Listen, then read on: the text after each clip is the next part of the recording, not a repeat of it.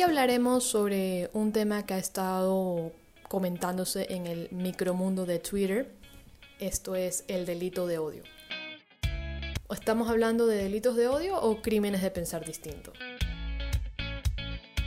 Todo esto realmente empieza el día domingo con el Super Bowl a partir de la genial presentación de Shakira y Jennifer López. Y de ahí se desprendieron un montón de temas, por ejemplo, si la cosificación de la mujer, decían que, que en efecto el halftime show había sido un ejemplo perfecto de cosificación de la mujer.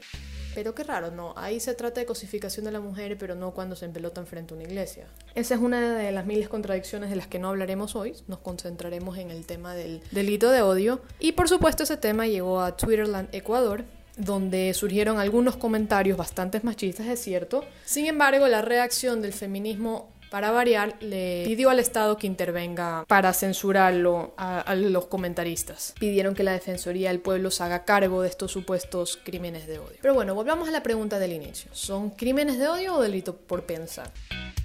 La verdad es que cada persona cuenta su historia de manera distinta. Unos dibujan, otros escriben, nos expresamos de modo diferente. Unos prefieren ser optimistas y otros prefieren odiarlo todo. Ninguna es mejor que otra. Todas las historias son válidas, incluso si son expresadas de formas no convencionales, y eso incluye el discurso de odio. Nos gusta o no, tenemos el derecho a odiar. Y nos gusta o no, hay gente que habla tonterías y en eso están los comentarios machistas.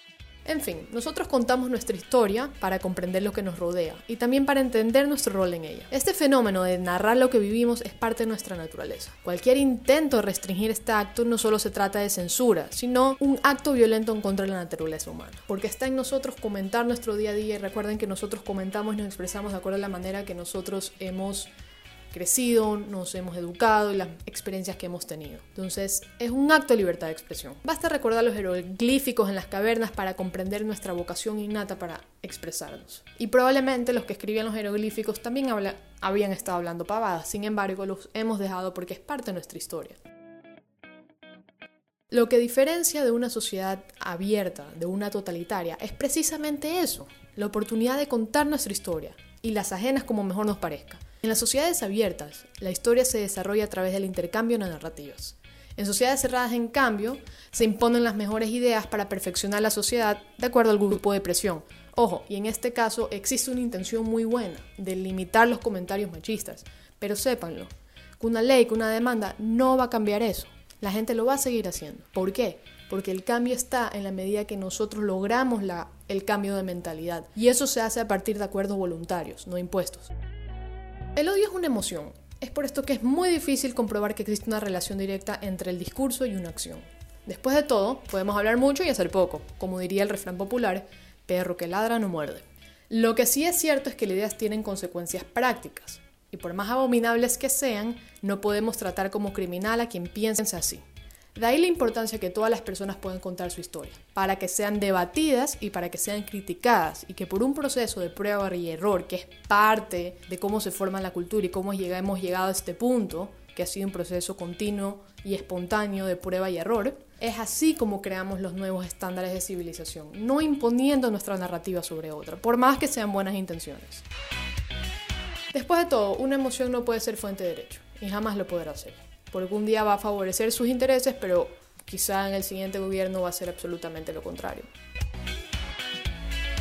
Abogar por la censura del discurso de odio es solapar la intolerancia y la responsabilidad de las personas sobre sus acciones. Hay un autor sueco que ha profundizado sobre este tema que se llama Fleming Rose. Pero bueno, en este libro él habla que existe una tentación totalitaria de silenciar expresiones porque hieren sentimientos y son consideradas atroces por el simple hecho de expresarlas.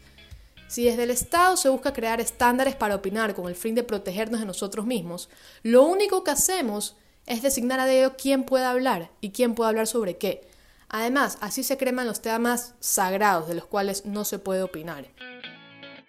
Irónicamente, cuando pretendemos civilizar a la fuerza, el instinto cavernícola se desata en la mínima ocasión, esterilizando los espacios de diálogo. Y eso, eso realmente es lo más dañino en la sociedad. Más peligroso, mucho más peligroso que llamar despectivamente lesbiana a alguien, por ejemplo, o abortera, o feminazi, o, o curuchupa.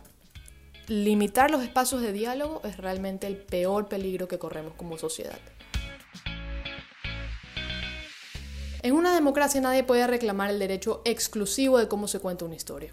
La democracia solo puede funcionar si cada ciudadano cree que su voz cuenta, por más de que ésta sea equivocada, por más de que está hablando pavadas y tonterías. La democracia es eso, respetar, eh, y hay una diferencia muy grande entre respetar y avalar, que no es lo mismo. Es decir, que yo tenga el derecho a hablar tonterías, pero tú también tengas el derecho de refutármelas. Y que así se cree un debate saludable que promueva la civilización en una sociedad.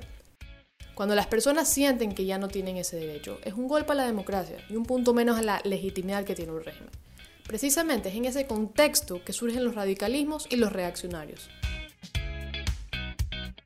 No toda expresión machista o misógina es un delito de odio. Sepan que la libertad de expresión no es solo para hablar del clima, es también un derecho de los machistas, de los racistas, de los feministas, de los curuchupas, de los ambientalistas de todo el mundo. Tenemos derecho a hablar pavadas y, que éstas sean refutadas. Porque si vamos así, que todo es un delito de odio, yo ya soy una criminal porque en serio, en serio que yo los odio a todos. Así que cambio fuera amigos, odien libremente sin dañar al prójimo, sean civilizados. Hasta la próxima, esto fue Las mujeres no lloran.